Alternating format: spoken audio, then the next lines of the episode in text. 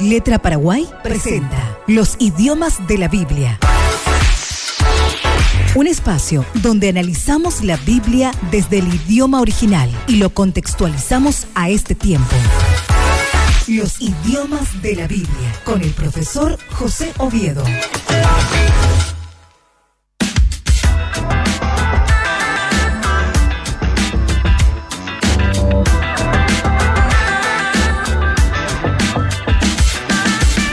Bueno, ya estoy con el profe José Oviedo, 17 con 32 minutos. Bienvenidos a todos a los idiomas de la Biblia. Ya mucha gente se está conectando a través de las diferentes plataformas, Facebook, YouTube y también a través de la radio. Profe, querido, un gusto saludarte. ¿Cómo te va? ¿Cómo estás, Eliseo? Un placer para mí estar compartiendo otra vez contigo en este espacio que denominamos eh, los idiomas de la Biblia. Mm. Y el programa de hoy, Eliseo, para mí es muy especial.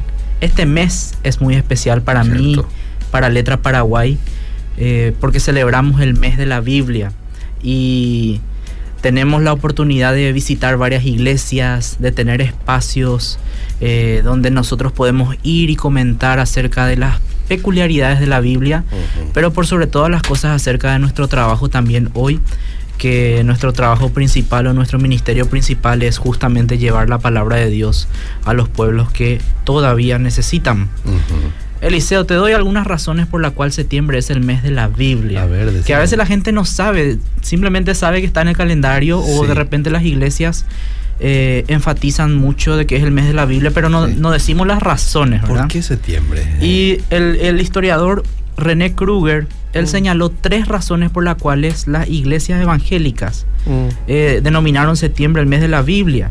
Número uno, y creo que es la más conocida, en septiembre de 1522, Martín Lutero publicó su Nuevo Testamento en alemán, Ah, en, en Wittenberg, que era la, más o menos el centro de operaciones de Martín Lutero, Ajá, también el lugar donde él clavó las tesis, ¿verdad? En Ok. 1517. sí. Cinco años después, él publicó su Nuevo Testamento en alemán y él hizo esa traducción directamente desde el griego. Ya. Fue una de las primeras traducciones que no pasó por el latín. En ese tiempo eso era muy importante. Ok. Incluso los traductores de la Reina Valera 60 tuvieron problemas con el papado eh, porque no, no pasaba por el latín su, su Biblia. Era directamente desde el griego y desde el hebreo Ok. que se había reconstruido en aquel tiempo. Antes de eso era griego, latín y finalmente el, el- el idioma. Y fíjate que Eliseo en el año de la reforma o en la época de la reforma, la Biblia incluso que predominaba más era la del latín, Ajá. que era la Biblia oficial de la Iglesia Católica, Sí. la cual también tiene relación con esta fecha. Ajá. El 30 de septiembre se celebra el Día de Jerónimo. Mm. Y Jerónimo fue el que tradujo eh, la Biblia del hebreo y del griego al latín, Ah, ok. allá en el siglo IV después de Cristo. Y eh, su Biblia se conoce como la Vulgata Latina y hasta hoy es la Biblia oficial de la Iglesia Católica. Muy bien. Entonces también está relacionado con eso esta fecha. Mm. El 30 de septiembre de hecho también se puso el Día del Traductor a Mm. nivel internacional, no solamente del traductor bíblico, Mm. sino del traductor a nivel internacional Bien. por causa de Jerónimo. Y bien. otra razón muy importante es que el 28 de septiembre de 1569 se imprimió en Basilea la primera Biblia de- en castellano, Epa. que fue la versión de Casiodoro de Reina, denominada la Biblia del Oso. ¿sí? Wow. Entonces, tres razones históricas por la cual celebramos en este mes el mes de la Biblia. Mm. Por el Nuevo Testamento de Martín Lutero, 1522. 30 de septiembre, que era el, el día de Jerónimo, o la fecha que él se le asignó para que sea el día de Jerónimo. Y el 28 de septiembre, la publicación del primer, de la primera Biblia en castellano. Y qué simpático, ¿verdad? La primera Biblia en castellano se imprimió en Suiza. Mira. No, no en España. Obviamente por la persecución de la Iglesia Católica lo tuvieron que hacer en otro país, donde la distribución era con menos persecución, pero eso generó, de hecho, como podemos ver, estamos hablando de la época de los años 1500 Ok. y el mes que viene es el mes de la Reforma. Mm. Y justamente una de las, de las armas que tuvieron los reformadores y pre-reformadores era la traducción de la Biblia. Gracias a eso fue que se abrió un abanico de posibilidades para la iglesia de no ser manipulados por el sistema que había en aquel tiempo, que lastimosamente la corrupción y otras cosas entraron a la iglesia, a la iglesia católica. Y eso se salió a luz cuando la gente pudo tener acceso a la Biblia en un idioma que podían entender. Lutero se empecinó en traducir la Biblia en un alemán claro, entendible para aquel tiempo. Lo mismo hizo Casiodoro de Reina cuando traduce su Biblia al español. De hecho, él dijo en el prefacio de su Biblia de que él hizo el mejor esfuerzo posible para transmitir en una forma sencilla los mensajes de la Biblia, pero estaba seguro que en el futuro vendrían mejores personas con más herramientas que mejorarían el trabajo. Eso él lo estableció en su propio prefacio. Y hoy en día de alguna forma se cumplió eso. porque tenemos una variedad de versiones bíblicas en español y vemos una riqueza en ellos que nosotros podemos simplemente dar gracias a Dios porque tenemos esa posibilidad de leer su palabra en distintas versiones para poder aclarar los significados. Yo siempre enfatizo esto cuando hablo con la gente sobre este tema de la Biblia, Liceo, que somos bendecidos. Somos bendecidos porque porque tenemos la palabra de nuestro Dios revelada en nuestro idioma, mm. pero todavía hay una gran cantidad del pueblo de este mundo que de pueblos de este mundo que todavía no conocen a Dios mm. porque no tienen esa revelación específica. Mm-hmm. Lo conocen por su creación. Mm-hmm. De hecho, en muchos pueblos nativos a los que pude visitar por su gracia, me contaban historias de sus dioses de antes, mm. ¿sí? Y una de, una de las más interesantes que siempre comparto es la que me contaron en Perú, un pueblo, eh, un informante del pueblo Yanesha, que trabajaba conmigo, me contó que antes adoraban a un dios sin nombre. Eh. El dios sin nombre. Ah, tenían al dios Sol y después sabían que había un dios, pero no sabían su nombre. Y eso me hizo recordar al, a Pablo en Atenas. Desconocido. Que también había un, altar a un dios no conocido. Básicamente un dios que represente a, al dios que no, que no tiene nombre o que no estaba asignado todavía. Pero que de alguna forma mostraba que gracias a la revelación general podemos conocer a Dios. Pero no podemos conocer ese plan salvífico que Él tiene si no tenemos esa revelación específica. Y esa revelación específica, Eliseo, no vino a través de un libro, mm. vino a través de una persona. Y quiero comenzar este espacio, si me permitís, con una frase que hace la semana pasada me lo dijeron mm. en un taller que estaba teniendo de traducción de la Biblia y me marcó. Mm. Me dijo una persona a la que respeto mucho, Dios no nos envió un libro del cielo, Él nos envió una persona para decirme de que a veces nosotros nos preocupamos tanto por el libro material, pero no nos damos cuenta que nuestras vidas son la mejor Biblia traducida que la gente va a tener. Ah, qué lindo. Las relaciones que nosotros podemos generar de una persona a otra es lo mejor, es el mejor testimonio de Cristo que podemos dar. Y nosotros que trabajamos en traducción muchas veces, eh, yo reconozco esto, nos enfocamos mucho en el libro, en el, que esté bien como el original, que esté bien como eh, la palabra griega, hebrea. Mm. Y a veces me olvido de preguntarle a mi traductor, pero, pero vos cómo estás hoy? Hmm. ¿Cómo, ¿Cómo, te sentís? A veces trabajando entre colegas no nos preguntamos, no, no sabemos qué pasa en la vida del otro. y nos enfocamos mucho en el producto.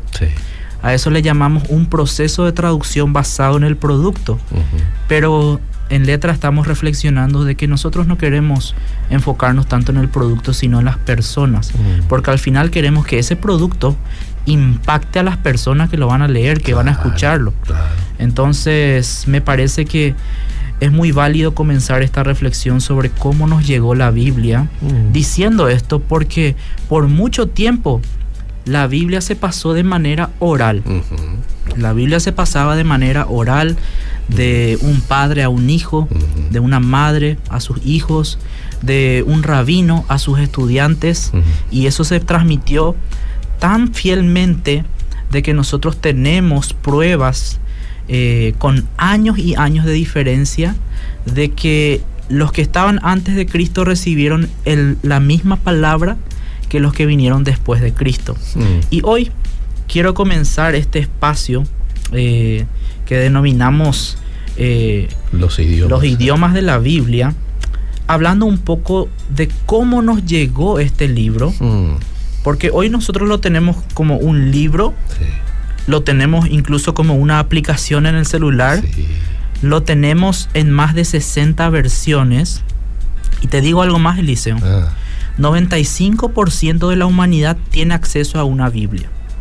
95% de la humanidad. mm, En términos de idiomas, el 10% de los idiomas tiene acceso a la Biblia. mm. Entonces, ¿no te parece un poco, no sé, como que algo no cuadra ahí, verdad? ¿Cómo es que 95% de la humanidad tiene acceso a la Biblia, Mm, pero solamente el 10% En su tiene la. Biblia en su idioma? mm. ¿Cómo es que es eso? Hay, hay más de 7000 idiomas en el mundo. Así ¿verdad? mismo, Eliseo. Hay Sí. 7.324 que Sí. creo que fue la última cuenta que se hizo. Y solamente 724 idiomas tienen la Biblia completa en su idioma. Mm. 10%. Mm, ¿sí? mm, Pero es, ese 10% de idiomas mm. ya es o ya son los idiomas que habla el 95% de la Ah, humanidad. Ahí está. ¿sí? Ya. Entonces mucha gente eh, lastimosamente no se da cuenta de la necesidad de traducción de la Biblia porque nosotros la tenemos en nuestro idioma. Mm, Nuestro idioma es uno de esos 724 idiomas beneficiados hasta ahora por ser un idioma mayoritario.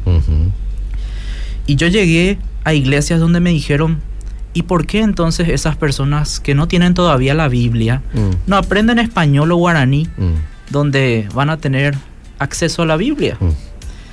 Y yo tengo tantos fundamentos teológicos para responder, pero siempre voy por lo práctico y digo, ¿y por qué nosotros no leemos entonces en hebreo y en griego? Mm, ¿Verdad? Ya que la Biblia fue revelada en hebreo, en arameo y en griego, Mm, y lo leemos en español. sí. ¿Por qué ellos no tienen ese derecho también? Mm, Si este es el Dios de todos, y si para Dios los idiomas no son una barrera. Y el Espíritu Santo probó esto cuando tradujo el mensaje de Pedro en Pentecostés Mm. para 15 idiomas, Mm, ¿por qué nosotros haríamos eso de forma diferente? Entonces, yo creo que la Biblia es una, es una fantástica herramienta que Dios nos ha dejado para conocerle mejor de lo que le íbamos a conocer solamente a través de la creación. mm. Pero que nosotros tenemos la responsabilidad de que todos tengan acceso a ella para poder nosotros también bendecir a las naciones. Mm. ¿Cómo vamos a ser discípulos si en esas naciones no está la palabra de Dios en su Mm, idioma? ujú.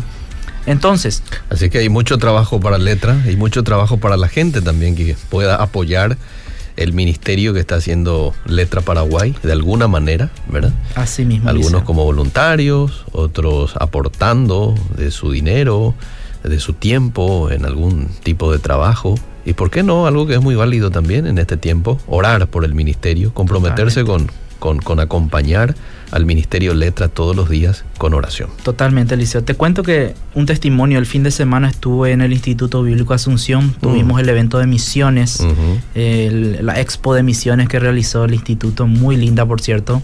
Felicitaciones a los que organizaron ese evento. Y se me acerca una persona Sí. que me dijo, yo te escucho los lunes, Ah, mira. yo te escucho los lunes Sí. y escuché que están buscando gente que sea parte del equipo del año que viene para sostener el ministerio con Wow, ofrendas. wow. Yo quiero ser parte de ese equipo. Eh, Así que realmente estamos viendo ya los frutos de este espacio, qué lindo. que no solamente la gente puede escuchar cosas interesantes de la Biblia, sino también que puede ser parte del cambio hoy. Claro. Porque así como le puse de título a este programa, ¿cómo llegó la Biblia hasta nosotros? Hay mucha gente que todavía no tiene la Biblia y la gente que nos está escuchando puede ser parte de esa llegada de la Biblia a su pueblo. Sí, señor. Así que Así es. sigan contactándose, voy a dejar un número para que nos puedan contactar, enviar un mensaje o llamar el 0982 87 2025. 0982 87 2025. Si quieres sumarte a nuestro equipo de sostenedores, a nuestro equipo de oración del 2024, están eh, invitados Invitado. a ser parte de esto, porque nosotros creemos que esta es una tarea de la iglesia. Excelente. Y letra no es iglesia, pero es un grupo de personas que es parte de la iglesia de Cristo a nivel global sí. y creemos que juntos podemos llegar a esta meta de que la Biblia llegue a todas las naciones en un idioma que puedan entender. Amén. Y ahora lo tenemos nosotros en español, Eliseo. Mm, Pero ¿cómo llegó la Biblia a nosotros? Yo quiero hacer una división entre hoy y el siguiente lunes. Dale. Porque como anunciaste antes, el siguiente lunes vamos a seguir con este tema. Y siempre me quedo corto de tiempo cuando hablo de este tema, así que dividí ahora en Antiguo Testamento y Nuevo Testamento. ¿Te parece? Me parece súper. Entonces la gente ahora puede anotar y puede dejar ahí en pausa hasta el próximo lunes. Muy bien. Vamos a ir entonces al Antiguo Testamento. Hoy nos ocupamos del Antiguo Testamento. Porque la gente tiene que entender de que la Biblia no nos llegó así como lo tenemos hoy. Mm. 66 libros en uno compilado así como lo tenemos hoy o como lo tenemos en la aplicación YouVersion del celular. Mm, La Biblia fue escrita en un periodo de 1600 años. mm. 1600 años equivalen a 60 generaciones, Eliseo. Mira, mucho. Y es increíble, ¿sí? Estos datos porque aún así, aunque se escribió en un periodo tan largo de tiempo, Mm. uno encuentra un hilo rojo desde Mm. Génesis Mm. hasta Apocalipsis. Y añado un poco más de picante a ese dato. Fue escrita por 40 autores distintos en tres continentes distintos. Mira. Fue escrita en Asia, en África y en Europa. Sí, en Europa también, en Roma. Ajá. ¿sí? Fue escrita también en tres idiomas distintos. Mm. ¿Y cómo es que un libro que fue escrito en tres idiomas distintos, de tres continentes distintos, por 40 autores distintos y en 1600 años, Mm. puede tener esa cohesión perfecta como la que tiene la Biblia? Que por más de que haya tantos detractores de la Biblia que la acusan de, de que se adulteró con el tiempo y de que es un libro más, que es un libro de cuentos, no sé, miles de ataques que recibe la Biblia, es innegable el hilo rojo que uno puede encontrar desde Génesis hasta Apocalipsis. Y yo hoy quiero concentrarme solamente en el Antiguo Testamento. De los 40 autores de la, de la- de la Biblia, Sí. 30 escribieron el Antiguo Testamento. Ah, mira. ¿Sí? Ajá. 30 autores diferentes en un periodo de mil años. Estamos diciendo que la escritura probablemente comenzó con Moisés, Mm. que escribió los cinco primeros de la libro, los cinco primeros libros de la Biblia Mm. y escribió cerca del año 1400, 1300 antes de Cristo. Hay un poco de debate ahí, Mm. pero Qué muchos datos está dando hoy usted, sí, mi por eso profesor. anoten, ¿eh? anoten, sí, Tenemos saquen que ahí, sí, Volar ahí con la, con la Sí, anotación. si es que algo se pierde también, Eliseo, esto queda Esto grabado, queda, ¿no? sí, sí, esto queda grabado en Facebook, también ahí en el, en en la el web. canal de YouTube. Sí, en el canal de YouTube también. Así que anoten los datos que puedan y después analícenlos, tómense su tiempo, Bien. porque realmente es impactante todo lo que podemos sacar de la Biblia. Dice que eh, los 39 libros del Antiguo Testamento ya, eh, ya estaban compilados cuando Cristo vivió en la tierra. ¿sí? No es que los 39 libros del Antiguo Testamento se eligieron después de Cristo. Cuando Cristo leía las escrituras, él ya leía ese mismo Antiguo Testamento que nosotros tenemos hoy. Capaz una diferencia es que la Biblia hebrea tiene 24 libros Mm. y nosotros tenemos 39 libros. Pero les quiero contar a la gente de que esa diferencia no es no es que no es que nosotros le agregamos libros. Es simplemente una diferencia de división. Ok. Nosotros, por ejemplo, en nuestra Biblia en castellano dividimos primera y segunda de Samuel, Mm. Primera y segunda de Reyes, primera y segunda de Crónicas. En la Biblia hebrea eran un solo libro. Solamente era Samuel, Reyes, Crónicas. Muy bien. Otro libro que estaba fusionado en la Biblia hebrea era Esdras y Nehemías. Mm. Que de hecho, si la gente lo lee en conjunto, se va a dar cuenta de que antes era un solo libro.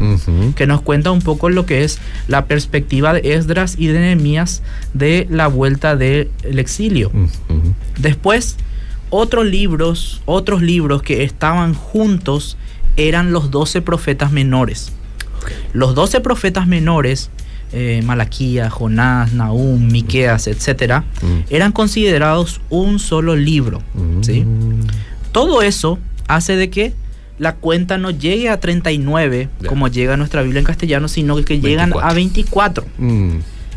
Y, eh, pero en cuanto a cantidad de palabras, Lo en mismo. cantidad de contenido, es lo mismo que nosotros tenemos hoy en nuestra Biblia eh, evangélica, nuestras versiones, 39 versiones. Mhm. ¿Qué pasa con los libros que agrega la Iglesia Católica? Mm. Un dato que quiero darle a la gente es que esos libros fueron escritos ya antes de Cristo, ¿sí? Y nosotros le llamamos los libros apócrifos. Sí. Pero eh, realmente ellos también se dan cuenta, hablo de la Iglesia Católica, de que esos libros no pertenecieron al primer canon, al- a la primera selección de libros. Ah, Por eso ellos le llaman deuterocanónicos, que significa del segundo canon. ¿sí?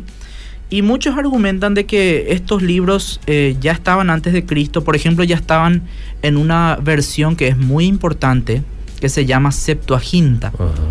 Que la Septuaginta fue la primera traducción de la Biblia hebrea al griego y fue escrita entre el 300 y 200 antes de Cristo. O sea que antes de Cristo ya habían traducciones de la Biblia.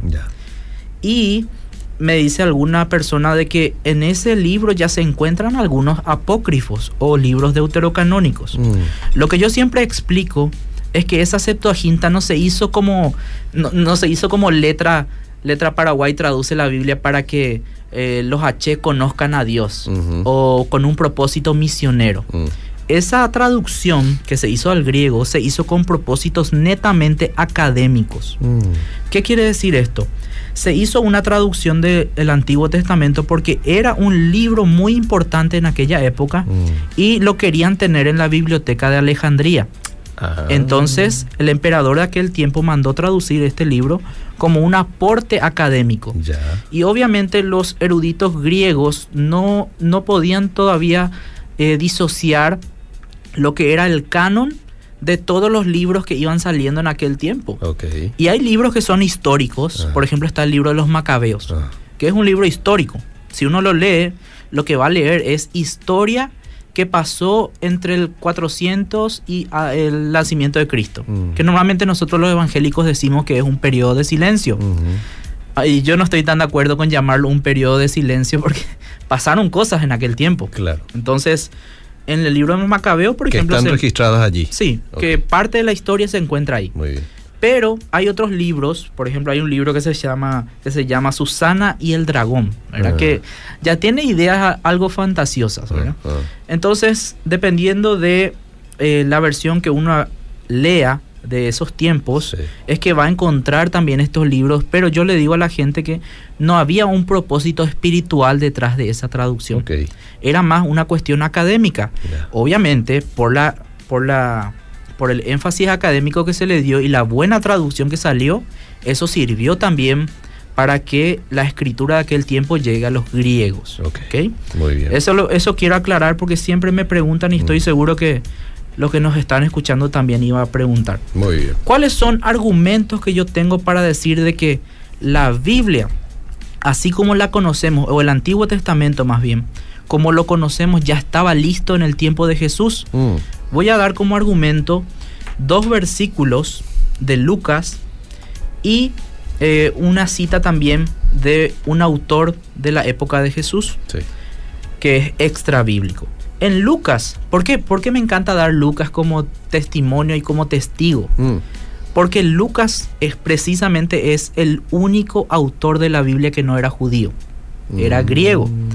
Entonces, sus descubrimientos en el Evangelio son mucho más objetivos de que alguien me diga, bueno, pero los judíos seguramente pusieron eso ahí. No, Lucas era griego y encima en su prólogo dice que él investigó Mm. eh, muy conscientemente todos los sucesos para poner en orden todo lo que pasó. El primer versículo que voy a dar es Lucas 24, 44. Lucas, capítulo 24, versículo 44. Y les dijo, estas son las palabras que os hablé estando aún con vosotros, que era necesario que se cumpliese todo lo que está escrito de mí en la ley de Moisés, en los profetas y en los salmos. La ley de Moisés, los profetas y los salmos. Mm, Estas son las tres partes principales de la Biblia hebrea. mm, La Biblia hebrea se divide en tres. La ley, Génesis a Deuteronomio, los profetas, desde Josué en adelante, y había una, hay una tercera parte que se le dice los escritos. Los escritos tienen desde poesía hebrea hasta algunos libros históricos como Esdras, Nehemías y Crónicas. Crónicas fue el último libro de la Biblia hebrea, a diferencia del nuestro que es Malaquías. Entonces, cuando dice Lucas la ley, los profetas y los salmos, Mm. básicamente está diciendo el Antiguo Testamento. ok. ¿sí? Es una, era una forma de decir todo el Antiguo Testamento. Mm. El libro de Proverbios, ¿dónde entra ahí? El libro de Proverbios entra dentro del combo de los salmos. Ah, ok. Salmos era una manera representativa de llamar a esa sección de los escritos, porque era el libro principal de esa sección. ok. Pero en los escritos estaba, por ejemplo, eh, Salmos, Job, Proverbios, eh, Ruth, también están los escritos, interesantemente. Esdras, Nehemías, Crónicas. Hay una división entre poesía y libros históricos. Por eso yo creo que se le llama escritos, porque es algo general para describir lo que hay en, eso, en esa sección. Mm, Y otro versículo, eh, también en Lucas, que habla de todo el canon, o de que el canon ya estaba en la época de Jesús, es Lucas 11:51. Lucas capítulo 11, versículo 51. Dice, desde la sangre de Abel hasta la sangre de Zacarías, que murió entre el altar y el templo, sí, os digo que será demandada de esta generación. ¿Es esa? Ese mismo Eliseo. Parece raro, ¿verdad? Eh. Porque ese es un argumento para, Eh. para decir que el canon eso. del Antiguo Testamento está cerrado. Por eso te pregunté si era correcto. Pero está correcto. Ah, la medida que vamos a tomar acá es el primer personaje del Antiguo Testamento que murió como mártir o Sí. fue asesinado Abel. y el último que es citado en el Antiguo Testamento. Mm, ¿Por qué? Porque Zacarías mm, es el último que fue asesinado ah, o que fue mártir en la Biblia hebrea. Está en Segunda de Crónicas 24-21. Ajá. Y Segunda de Crónicas es el último libro de la Biblia hebrea. Ah, Entonces era otra forma de decir desde Génesis hasta Segunda de Crónicas, que era todo el Antiguo Testamento. O- hoy sería desde Génesis hasta Malaquías. Exactamente. Y por último, había una referencia también de un autor llamado Filón de Alejandría, Mm, que era un filósofo griego sí. que describía cómo vivían los judíos en Egipto. Mm, Y es muy interesante su escrito porque en su escrito uno también puede encontrar las tres partes de la Biblia hebrea. Él hablaba de la ley, él hablaba de los profetas y de los escritos espirituales. Entonces era básicamente otra forma de llamar al Antiguo Testamento. Muy bien. Todo esto nos muestra de que el Antiguo Testamento ya fue redactado y su contenido ya estaba bien condensado. Se sabía cuál era el canon del Antiguo Testamento para la época de Jesús. Ok. Y lo más importante de todos, el Antiguo Testamento, su propósito principal ya era mostrar el camino de la persona que vendría. Como comencé esta sesión hoy, Eliseo, Dios no nos envió un libro, nos envió una, persona. Y a través del testimonio de todo el Antiguo Testamento es que nosotros comenzamos a mirar a Cristo. No podemos leer el Nuevo Testamento sin el Antiguo Testamento. Hoy en día, a veces bromeamos los profesores de Antiguo Testamento de que todavía hay como la influencia de Marción Mm. en nuestras iglesias. ¿Quién fue Marción? Marción fue un personaje, un hereje, Mm. que vivió en el año ciento y algo después de Cristo. Y él en su Biblia sacó todo lo que era Antiguo Testamento porque él decía que era un Dios malo, que era un Dios que se llamaba Demiurgo y que no tenía nada que ver con lo que era Cristo. Entonces sacó todo lo que era el Antiguo Testamento y en el Nuevo Testamento sacó todas las referencias al Antiguo Testamento. Se quedó creo que con el Evangelio de Lucas y algunas partes de la carta de Pablo, de las cartas de Pablo que él modificó otra vez para que no tenga relación con el Antiguo Testamento. a veces este espíritu está presente todavía en nuestras iglesias Mm. y queremos menospreciar en cierta forma el testimonio del Antiguo Testamento. Pero yo le animo a leer a la gente con eh, la perspectiva general de la Biblia que es presentar a Cristo Jesús.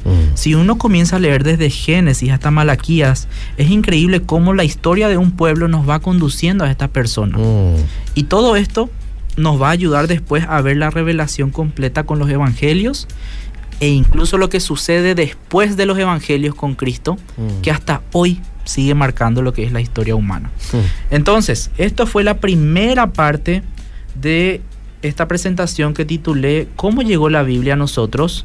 Y ahora la gente ya sabe, el Antiguo Testamento en primer lugar llegó de forma oral, Sí. fue transmitido, después fue transmitido también a través de escritos que nosotros tenemos.